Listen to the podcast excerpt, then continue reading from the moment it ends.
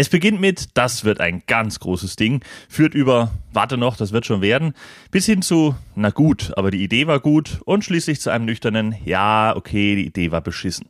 Nicht jede gute Idee wird auch gut umgesetzt und wenn es sich um größere Projekte als die Auswahl des Abendessens handelt, kann dabei schnell eine Menge Geld abhanden kommen. Und manchmal ist sogar die Idee mit einigem Abstand und objektiv betrachtet absolut beschissen. In diesem Sinne herzlich willkommen zur Weltmeisterschaft des Schwachsinns mit Jonas Greiner und Quichotte. Heute das Thema Fehlinvestitionen. Und ich möchte kurz auf die letzte Folge eingehen. Es ist nämlich ein absolutes Novum passiert.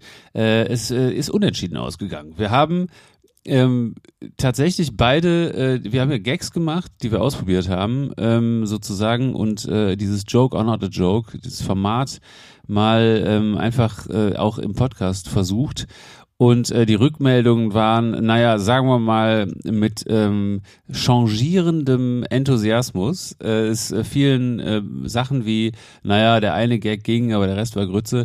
Äh, wir haben auf jeden Fall beide einen Punkt bekommen. Es steht also somit 15 zu 11. Ähm, bei mir war es äh, der Lehrer-Gag, der einen Punkt bekommen hat. Und bei äh, Jonas, also bei dir, mein Lieber, war das äh, im, Endeffekt, im Endeffekt eine Antwort auf meinen Gag. Ähm, mit dieser Autobiografie-Geschichte. Also ähm, 15 zu 11. Ja, das hat sich doch äh, ganz schwierig gestaltet. Und ähm, starten wir doch direkt in die aktuelle Folge.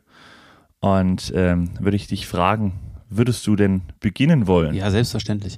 Ähm, ich habe als erstes äh, Beispiel für eine Fehlinvestition ähm, direkt mal so einen Klopper mitgebracht. Äh, es handelt sich um die Firma ThyssenKrupp, ähm, natürlich äh, ein Urgestein der deutschen Wirtschaft und äh, man beschloss dort im Jahre 2005 in Amerika den großen Wurf zu landen. Und der Chef des Unternehmens, Eckehard Schulz, der übrigens intern nur der eiserne Ecki genannt wird, in dem Zusammenhang auch eigentlich ganz passend ist, war anscheinend derart hyped von der Idee, jetzt irgendwie auf Übersee äh, zu setzen und eben in Südamerika, in Brasilien und in äh, Alabama äh, ein ähm, Werk jeweils zu bauen, ein äh, Stahlwerk äh, und äh, ist dann da losgezogen und hat gesagt, so, das machen wir jetzt.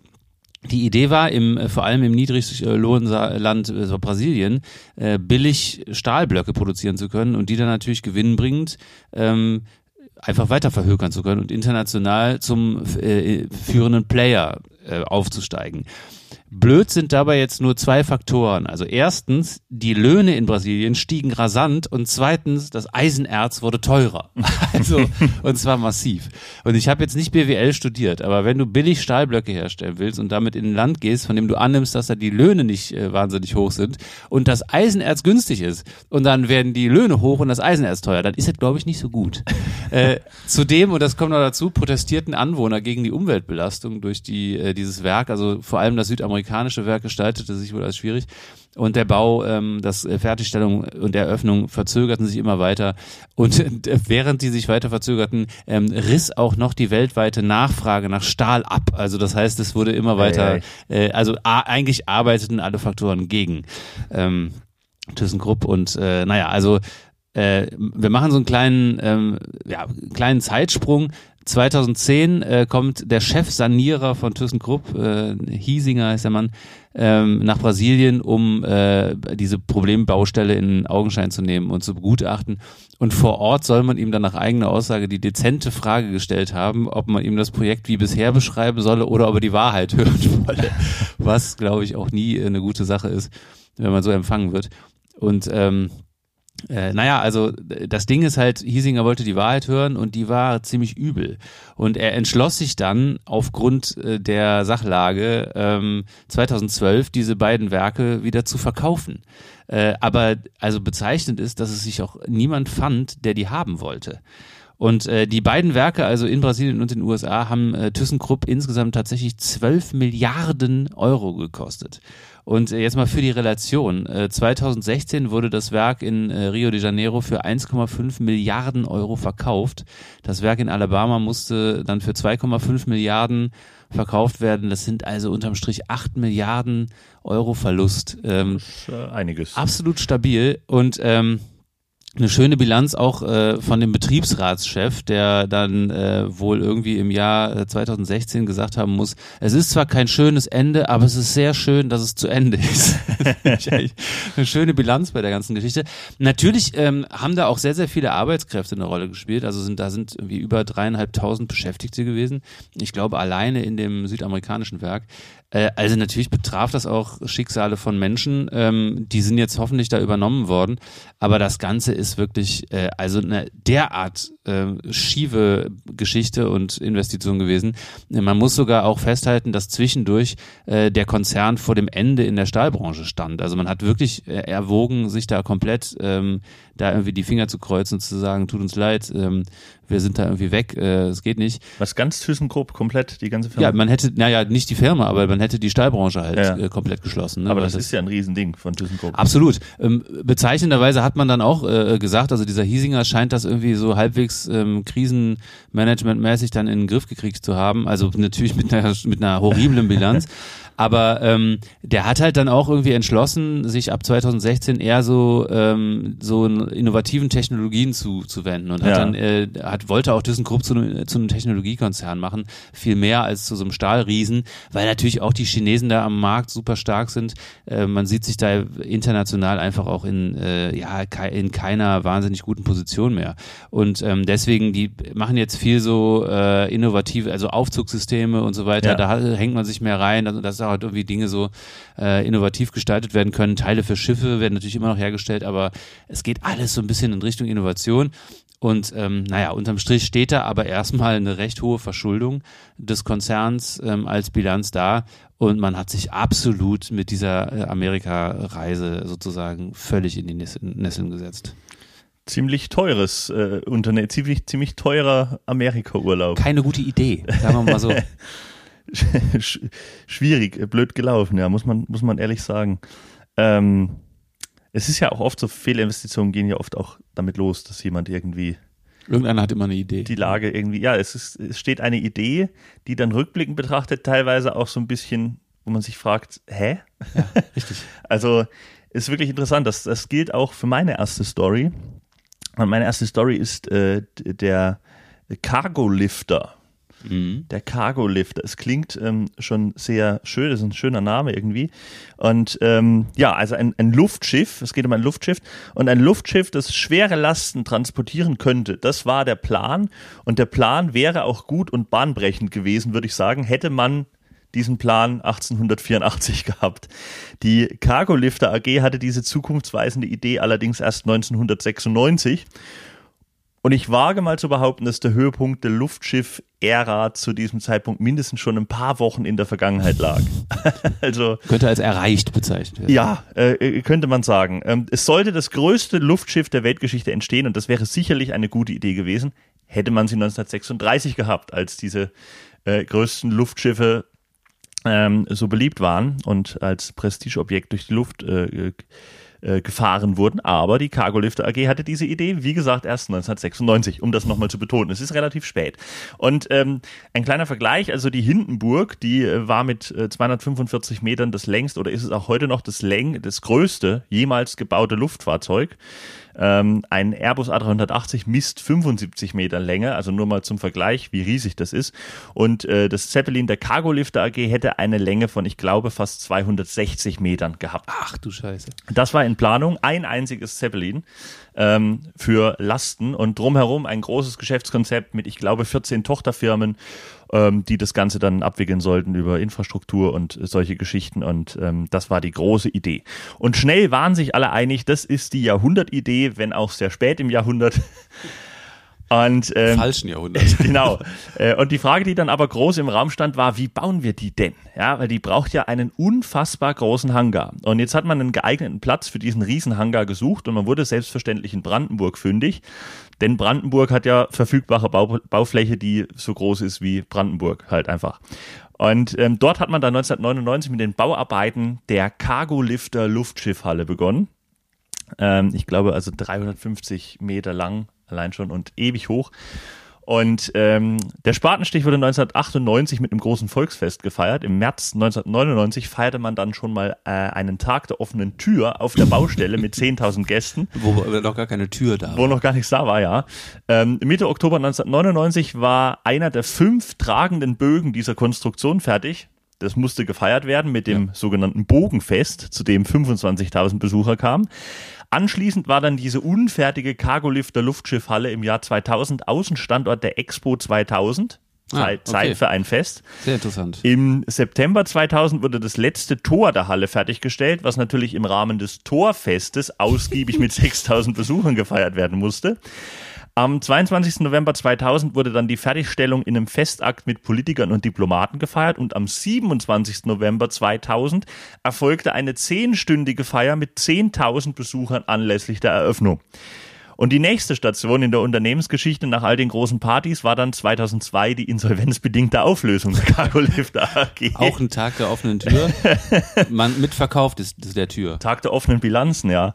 Ähm, man hat also irgendwie verfeiert, dass das eigentliche Projekt ein ziemliches Millionengrab ist und dass die Kosten und der Aufwand für eine Halle, in die die ganze Allianz Arena zweimal reinfassen würde, ai, ai, ai ähm, einfach sehr, sehr ambitioniert ist. Und das war offenbar sowohl der Unternehmensführung als auch den Aktionären egal und dem Deutschen Bundestag, der eine 80-prozentige Ausfallbürgschaft für die, ausge äh, für die aufgenommenen äh, Kredite übernommen hatte. Da, also, krank. Und also wie hoch waren die denn jetzt insgesamt, die Kosten? Die Kosten, das, das, dazu komme ich gleich, aber an der Stelle, wo der Deutsche Bundestag hier ins Spiel kommt, ist ja wirklich, die Politik hat natürlich das Projekt hofiert, ist da ständig aufgetaucht, brandenburgische äh, Minister, die ganze Hot Volley, Gerhard Schröder war selber als Bundeskanzler dort vor Ort und hat äh, gestaunt, wie riesig das Ganze ist. Und ähm, ja, es, äh, da deckt sich das auch so ein bisschen mit Steuermittelverschwendung. An der Stelle vielleicht auch der Hinweis auf unsere äh, entsprechende Folge zu den größten Steuerverschwendungen. Äh, die haben wir ja auch. Da sind auch sehr schöne Geschichten dabei, aber das nur am Rande. Äh, zu deiner Frage, die Kosten des Projektes, also man hatte das viel, viel niedriger geplant, als es am Ende wurde. Man ging, glaube ich, von einigen, also von 100 oder 200 Millionen aus ähm, Mark und am Ende wurden es fast, wurde es fast eine Milliarde oder über eine Milliarde Mark. Ähm, umgerechnet 350 Millionen hat das Projekt verschlungen und dann waren weder der Staat noch die privaten Investoren bereit, als sich abgezeichnet hat, dass das nichts mehr wird ähm, oder dass die fehlende Summe zu groß ist äh, für die zur Fertigstellung dieses geplanten Luftschiffes dann noch fehlende Summe von mindestens 370 Milliarden Euro nochmal zusätzlich, äh, Millionen, nicht Milliarden, sorry, Millionen, ähm, aufzukommen. Und ähm, dann haben rund 100 Aktionäre äh, dieser Cargo Lifter AG äh, im Jahr 2002 eine Initiative gegründet und haben gefordert, Zitat, tausende Menschen, Mitarbeiter und Aktionäre und Gäste ähm, dass die dann auf dem Gelände von Cargolifter äh, demonstrieren sollten, um sich mit dem insolventen Luftschiffbauer zu äh, solidarisieren. Und es kamen weit weniger als 1000 Personen.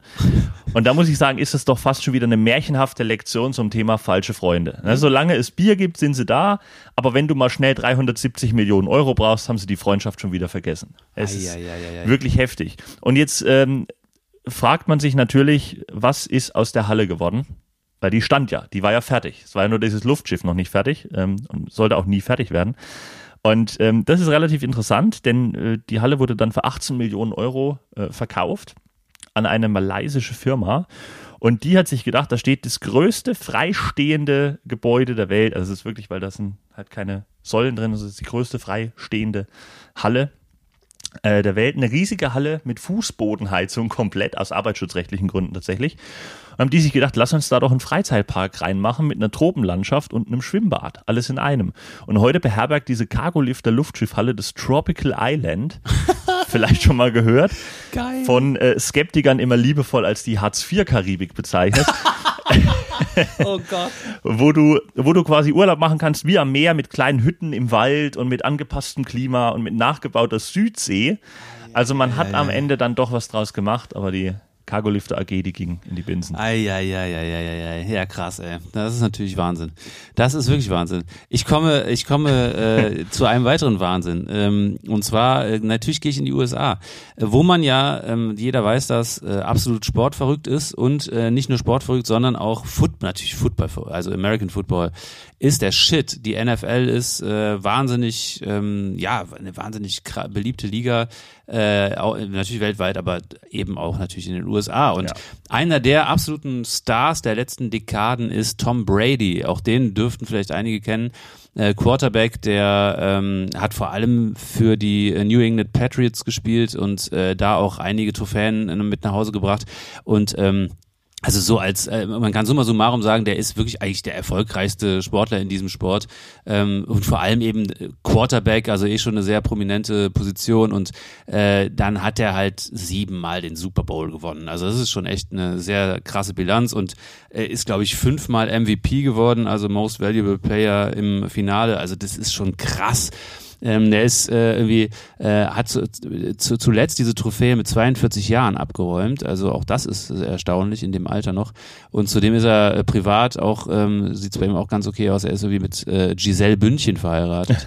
ähm, also kann man es irgendwie auch schlechter antreffen. Ähm, und irgendwie müssen die beiden abgemacht haben, also Giselle und er, dass äh, er dann Anfang diesen Jahres, also im Februar 2022, seine Karriere beenden sollte, weil er mit 42 dann doch wahrscheinlich auch dachte, so, naja, jetzt reicht's auch. Das hatte man ihm vorher allerdings auch schon ein paar Mal gesagt äh, und vor allem auch über ihn. Und äh, seit 2018 hieß es äh, zu seinem Spiel bei den äh, New England Patriots, also der ist zu alt, und man müsste da irgendwie gucken, dass man sich da umorientiert. Und er hat dann dieser Kritik getrotzt und gewann 2019 nochmal tatsächlich den Super Bowl mit äh, ähm, den Patriots und äh, ging dann äh, aber 2020 von den Patriots weg und wechselte äh, zu den Tampa Bay Buccaneers. Und jetzt muss man sagen, ich erzähle das alles in so ausschweifend, weil man wirklich diesen Tom Brady äh, fassen muss für meine Story. äh, der Typ ist wirklich eine Legende, also absolute Legende. Der hat dann da irgendwie noch einen Zwei-Jahres-Vertrag gekriegt bei äh, den Buccaneers ähm, und zwar mit 25 Millionen Dollar dotiert. Also den, den hat man damit, da war der 41 oder so äh, hat man den dafür, ne, also Wahnsinn, äh, was äh, ist natürlich auch eine Strahlkraft, den der da, die der da hat und so. Naja, Das ist was, ja. jetzt könnte man natürlich meinen, ja, was willst du mit so einem abgehalfterten Sportstar, äh, dem man schon lange nachsagt, zu alt zu sein? Es ist ganz einfach, den Super Bowl gewinnen. Und das schaffte Brady mit den Buccaneers in der darauffolgenden Saison. Also der ist einfach äh, gekommen, um zu bleiben. Stark. Unfassbar. Und jetzt ähm, ist es dann soweit, Ende 2021 kassiert er mit seinem Team eine vernichtende Niederlage. So vernichtend, dass er offenbar dann im Februar 22 sagt, so, jetzt ist Schluss, ich habe keinen Bock mehr. Und hier kommt die Geschichte in eine gewisse Relevanz, was diese Folge betrifft. Nämlich dachten sich zwei Typen, ja, Brady ist derart krass, eine derartige Legende, dass es sich doch wahrscheinlich lohnen würde und eine geniale Idee wäre, das verschwitzte Trikot äh, aus dem letzten Spiel und den dazugehörigen Ball, mit dem er den letzten Touchdown-Pass gespielt hat, zu ersteigern. Und das haben die beiden auch gemacht und ließen sich das, äh, sage und schreibe, also das T-Shirt hat, oder dieses, dieses Trikot hat äh, 480.000 Dollar gekostet Das ist einiges. und der Ball 518.000 Dollar. Und diese beiden Dudes müssen sich die Hände gerieben haben und gedacht haben, so, ja, okay, es war ein bisschen teuer, aber ist eine Wertanlage, denn natürlich sind die äh, USA derart Football verrückt und es gibt halt keinen vergleichbaren Star wie Tom Brady. Also guter Move. Denkste, am 13. März 2022, also gut einen Monat nach seinem Rücktritt, sagt sich Brady und auch der Außenwelt, wisst ihr was, ich mache noch eine Saison. Und ich kann mir einfach dieses Gesicht von diesen beiden Typen vorstellen, die da ein, eineinhalb, knapp eineinhalb Monate lang gedacht haben, wir sind die geilsten. Äh, als der dann gesagt hat, nee, nee, also das seid ihr nicht. Ähm, und äh, puff, lösen sich ein paar hunderttausend Dollar in Luft auf.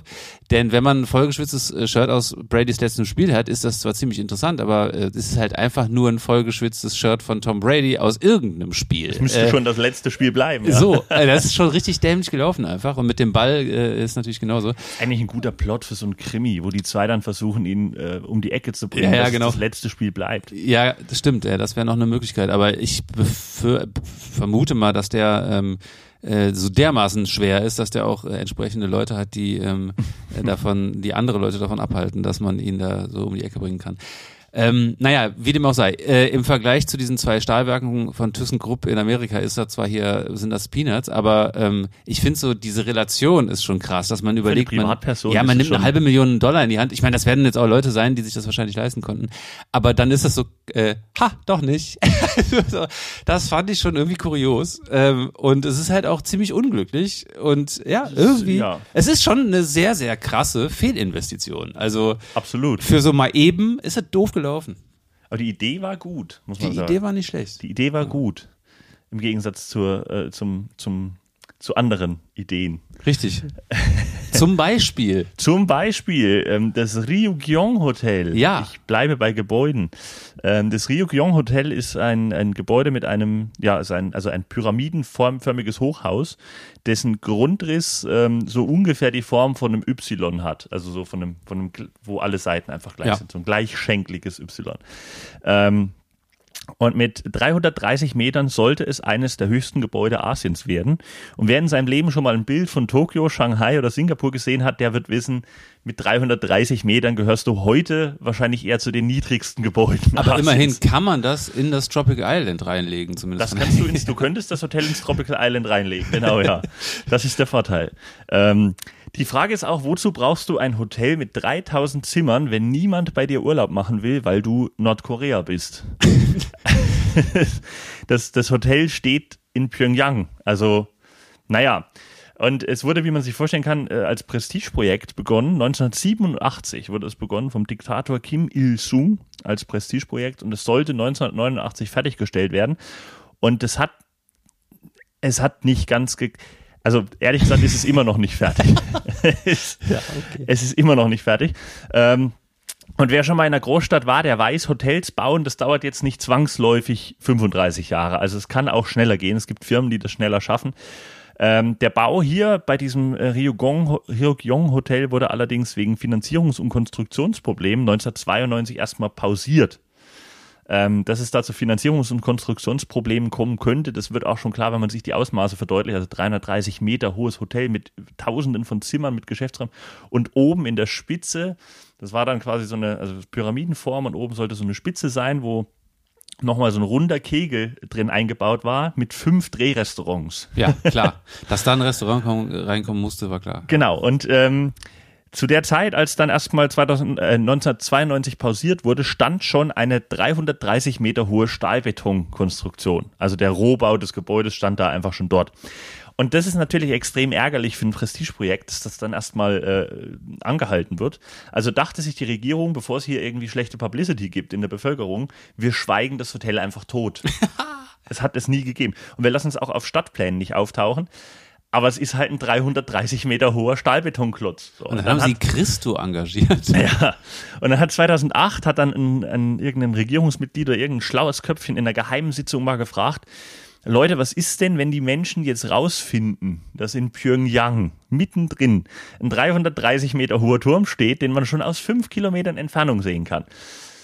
Guter Punkt, hat Kim Jong-un dann gesagt und hat angeordnet, dass das Hotel zum 100. Geburtstag von Kim Il-sung äh, fertig zu sein hat. Und das war 2012, also das hat auch nicht ganz funktioniert. Und dieser Bau hat bis heute schätzungsweise 1,3 Milliarden Dollar verschlungen. Stabil. Und bis zur Fertigstellung werden wohl noch, unter anderem, weil der Rohbau halt auch einfach 16 Jahre unbelassen dort mittendrin stand, ähm, werden halt noch Investitionen von knapp 2 Milliarden Dollar benötigt. Und das sind in Summe mehr als 10 Prozent des Bruttoinlandsproduktes von Nordkorea. Also es ist schon eine ganze Menge Ei, und das ei, ist ei. äh, wirklich auch ziemlich viel verbratenes Geld, was man auch durchaus für die ähm, ja von Armut stark betroffene eigene Bevölkerung hätte einsetzen können, aber nicht in so einer Diktatur natürlich. Und weil es natürlich Nordkorea ja schon wirklich unbestritten wahrscheinlich das schlimmste Land der Erde ist, so von den Lebensumständen her, oder zumindest eines der schlimmsten Länder, hat sich dann 2013 die Kempinski Hotelkette gedacht, ja, 100 Zimmer nehmen wir. Die, die machen wir. Ähm, und dann haben die aber irgendwann in der, in der Folge bemerkt, dass der Markteintritt in Nordkorea derzeit wohl sehr schwierig ist und haben davon dann wieder abgelassen. Aber allein die Idee finde ich schon Das ist brutal. interessant. Die, diese ganze Baugeschichte erinnert ein bisschen an den Kölner Dom. Da haben die auch mal so äh, ein bisschen länger ausgesetzt, aber die, da gingen auch die Pläne, die Baupläne verloren.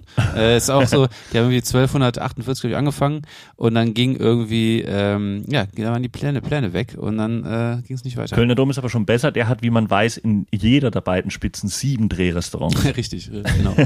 ähm, gut, äh, auf jeden Fall, also ja, ein absolut stabiler ähm, Kombatant hier in unserem Feld.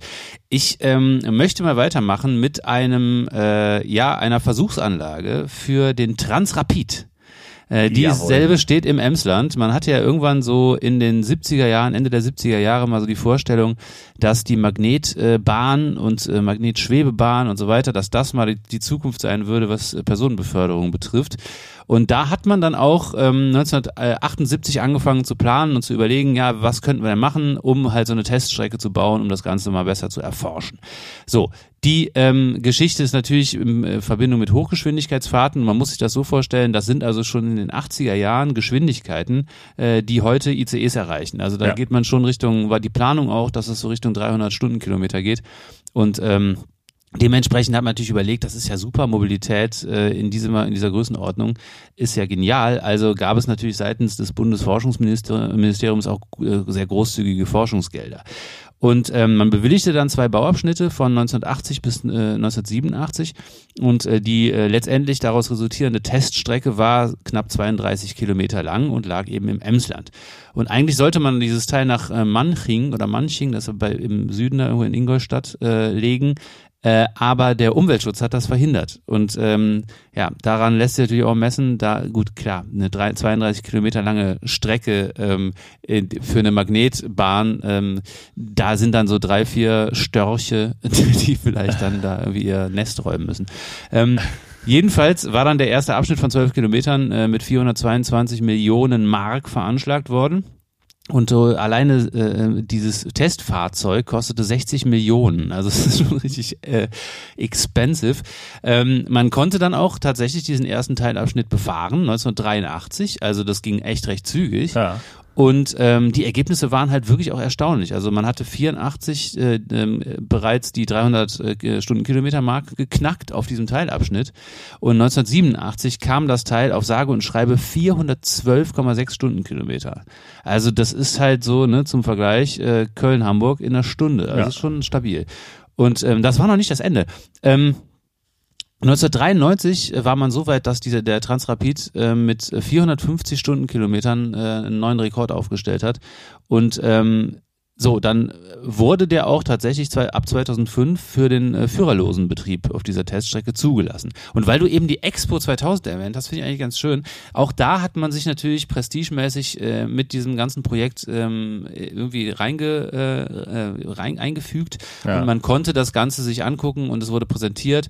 Also diese ganze Sache war prestigeträchtig, es war sehr vielversprechend, es war wissenschaftlich sehr interessant und dann kam 2006 und es äh, ereignete sich ein dramatischer Unfall mit 23 Toten und 10 Verletzten plus Totalschaden an dem Fahrzeug. Mhm. Und jetzt wollte man eigentlich auch weitermachen. Man entwickelte den Transrapid auch weiter. Der hieß dann Transrapid 09 und äh, ja, ging dann auch 2008 wieder an den Start, also der konnte da weiterfahren. Aber in der Folge des Unglücks wurden halt ähm, ganz viele Mitarbeiter in Kurzarbeit gesteckt natürlich und es ging halt wirklich, es war muss musste da die, wieder neu bauen und ähm, also es war ein absoluter Einschnitt und ähm, Jetzt ähm, alleine mal zu den Kosten, also man hat wohl zwischen 1970 und 2008 äh, ähm, rund 800 Millionen Euro in diese Anlage gesteckt. Und man merkt dann, ähm, dass 2009, also daran sieht man, dass das äh, ja schon das Interesse ging zurück. Also man hat 2009 noch 6 Millionen Euro als Förderungsmittel vorgesehen. Das ist natürlich nicht mehr viel. Na klar, die Anlage steht, also da ist jetzt auch nicht mehr der, aber trotzdem, das ist im Verhältnis wirklich relativ wenig. Ja. Und das sogenannte Weiterentwicklungsprogramm des Bundes, ähm, das, da kommt wieder ThyssenKrupp ins Spiel und, und Siemens, äh, das da bei denen in Auftrag gegeben wurde, 2005, äh, lief dann 2009 aus. Und ähm, man muss hier einschieben, äh, ThyssenKrupp hat eh nicht so viel gemacht. Äh, ne? Wir erinnern uns, äh, weil die mit dem Bau zweier Stahlwerke in Amerika beschäftigt waren. Nein, kleiner Spaß. Also die haben da natürlich, klar, die haben natürlich äh, da reingebuttert, aber ähm, irgendwie war diese Geschichte so, man hat den Eindruck, die war auserzählt irgendwie. Ne? Also ja.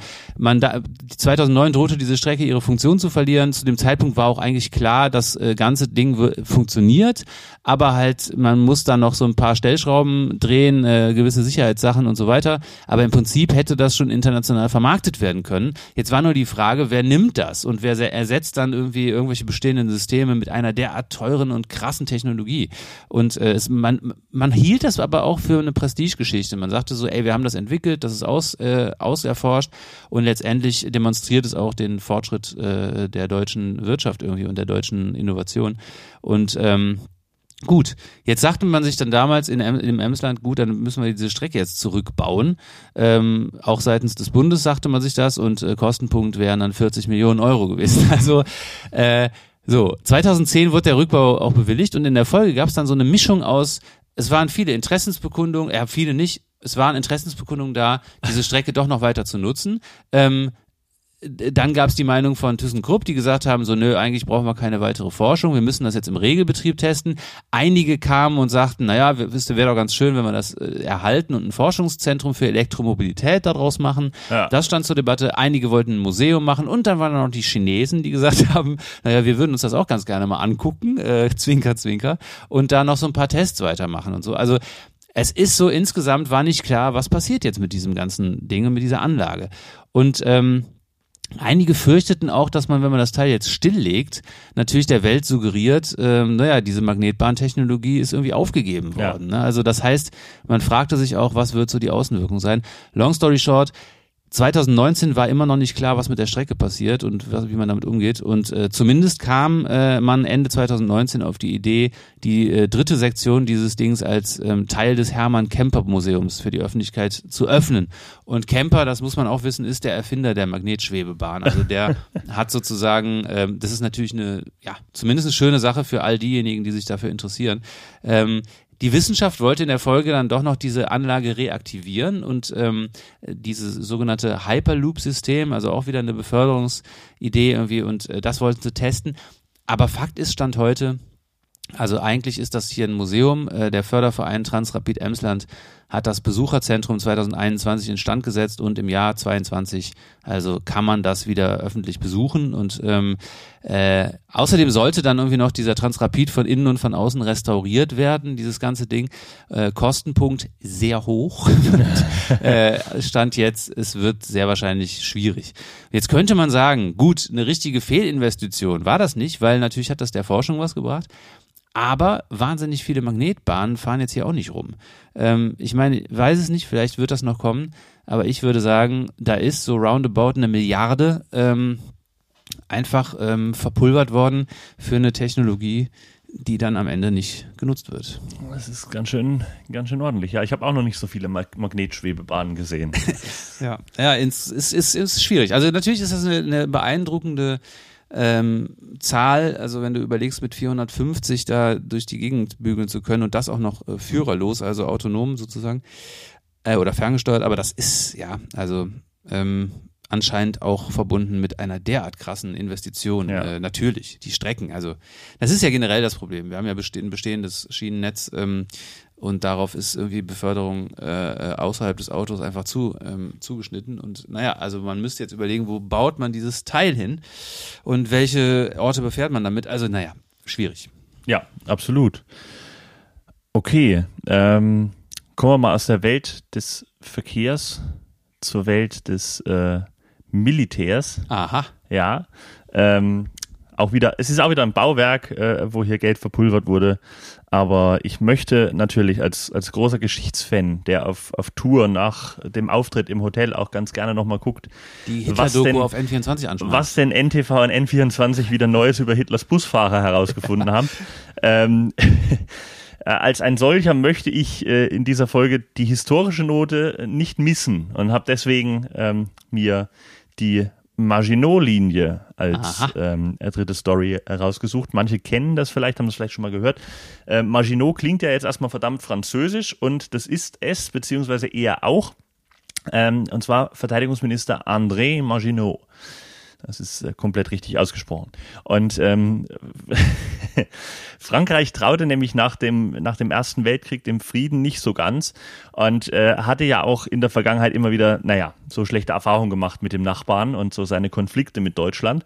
Unter anderem deshalb ist es ja auch wirklich so eine große europäische Errungenschaft und Leistung, dass die deutsch-französische Freundschaft mittlerweile so eng ist. Muss man sagen. Ähm, früher war das das Gegenteil und Frankreich galt halt als der Erz- oder das sogenannte Erbfeind der Deutschen. Und äh, jeder kennt natürlich aus dem Geschichtsunterricht noch Elsass-Lothringen, das ja gefühlt in jeder Klassenstufe einmal von links nach rechts und wieder zurückerobert wurde oder getauscht wurde und ähm, oder abgegeben, abgetreten werden musste, so rum. Und äh, Frankreich wollte halt aus dem Ersten Weltkrieg seine Lehren ziehen und äh, errichtete im besagten Elsass-Lothringen in Reichweite der deutschen Grenze einen großen Schutzwall. Das war eine, eine Bunkeranlage, eine Verteidigungsanlage, Festungsanlage, ähm, vor allem entlang der französischen Grenze zu Deutschland. Auch so ein bisschen Richtung Italien und ein kleines Stück auch Richtung Belgien noch. Jetzt äh, war die Idee an sich gar nicht so schlecht. Wer allerdings jetzt mal so die äh, Europakarte vor seinem geistigen Auge hat oder ähm, vielleicht äh, den Atlas mal kurz aufschlägt und den hatte damals auch die Wehrmacht, ähm, der denkt sich, was ist denn, wenn man einfach um die Linie rumgeht? Weil die geht ja nicht von Meer zu Meer, sondern die ist ja auch, also da ist ja oben noch Platz. Und genau das haben die Deutschen auch gemacht. Sie kamen dann einfach über Belgien, wo die Verteidigungsanlagen bei weitem nicht so gut ausgebaut waren und sind dann eben äh, gewissermaßen, als Paris schon erobert war, halt von hinten so an die Maginot-Linie ran, haben gesagt, so, jetzt bitte hier Übergabe. Und ähm, das Ganze hat 5 Milliarden Franc gekostet. Ach du Schande. Zwischen 1930 und 1940. 1919 kam die Idee schon auf. Also bei Weitem nicht erst als äh, klar war oder als in Deutschland sich äh, der Krieg oder ja diese Gewaltherrschaft andeutete, also schon 1919, als noch gar nicht klar war, wo es mit Deutschland hingeht. Ähm, und äh, ja, bis 1940 galt diese Maginot-Linie in Frankreich auch als die ultimative, moderne und innovative Schutzeinrichtung. Äh, überhaupt auch das französische Militär war, war äh, total hoch angesehen äh, bis die Wehrmacht halt einfach drumherum gefahren ist in diese Linie. Oh und ähm, darüber haben sich damals sogar die Verbündeten Frankreichs lustig gemacht und es entstanden auch verschiedene Legenden, zum Beispiel die Legende, dass die Franzosen die Linie und die Bunkeranlagen falsch rumgebaut hätten. Also in Ah, die okay, eine ja, Richtung, ja, ja. Ah, was natürlich. Quatsch ist. Ähm, Tatsächlich hat man, äh, muss man ja sagen, weil, weil man sich die Frage schon stellt, warum nicht für alle Eventualitäten vorbereitet. Man hat aus finanziellen Gründen, wegen der belgischen Neutralität, weil man sich gedacht hat, ja, ist auch blöd, wenn wir denen jetzt so eine Verteidigungsanlage hier hinsetzen. Ja, das ist ja für die doof. Und ähm, wahrscheinlich auch aus einem gewissermaßen zu großen Optimismus oder einer zu großen Siegessicherheit äh, hat man sich dann gegen diese Erweiterung in Richtung, Richtung Norden entschieden. Und man hat sogar erwartet in Frankreich, dass die Deutschen es einfach genauso machen wie im Ersten Weltkrieg und äh, dann eben so auf breiter Front Richtung Frankreich rennen und eben auch äh, von Osten in diese Maginot-Linie reinrennen. Ähm, und dann denkt man sich, wie dumm wäre das denn aber gewesen, wenn das die Deutschen so gemacht hätten. Aber tatsächlich war das Hitlers Plan, es einfach wieder genauso zu machen, bis dann Erich von Manstein kam und den sogenannten Sichelschnitt präsentiert hat. Das war dann der Plan, der letztendlich auch umges äh, umgesetzt wurde und äh, der die Maginot-Linie dann zu einer absoluten Fehlinvestition gemacht hat. Ach du Scheiße, 5 Milliarden Franc.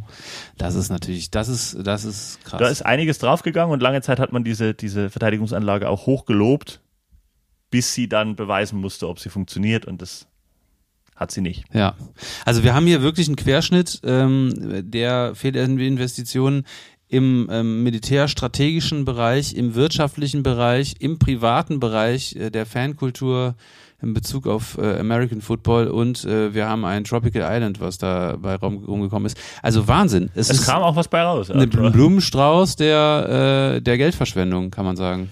Ein, ein, ein Potpourri an, an schlechten oder schlecht umgesetzten Ideen. So kann man es Oder blöden Entwicklungen des Schicksals. So ist es. Aber in diesem Sinne, wir sind äh, mit der heutigen Folge wieder am Ende und ich würde Jawohl. euch wieder, oder wir würden euch einladen, wieder abzustimmen. Schreibt uns gerne, welche Fehlinvestition für euch die krasseste, blödeste, wie auch immer ist. Und wir ermitteln dann, äh, wer hier einen Punkt mitnimmt. Ähm, es hat mir großen Spaß gemacht, mein Lieber. Mir auch, wie immer. Ich freue mich auf die nächste Folge. Ich auch. Dann würde ich sagen, bis in zwei Wochen. Bis dahin. Ciao. Tschüss.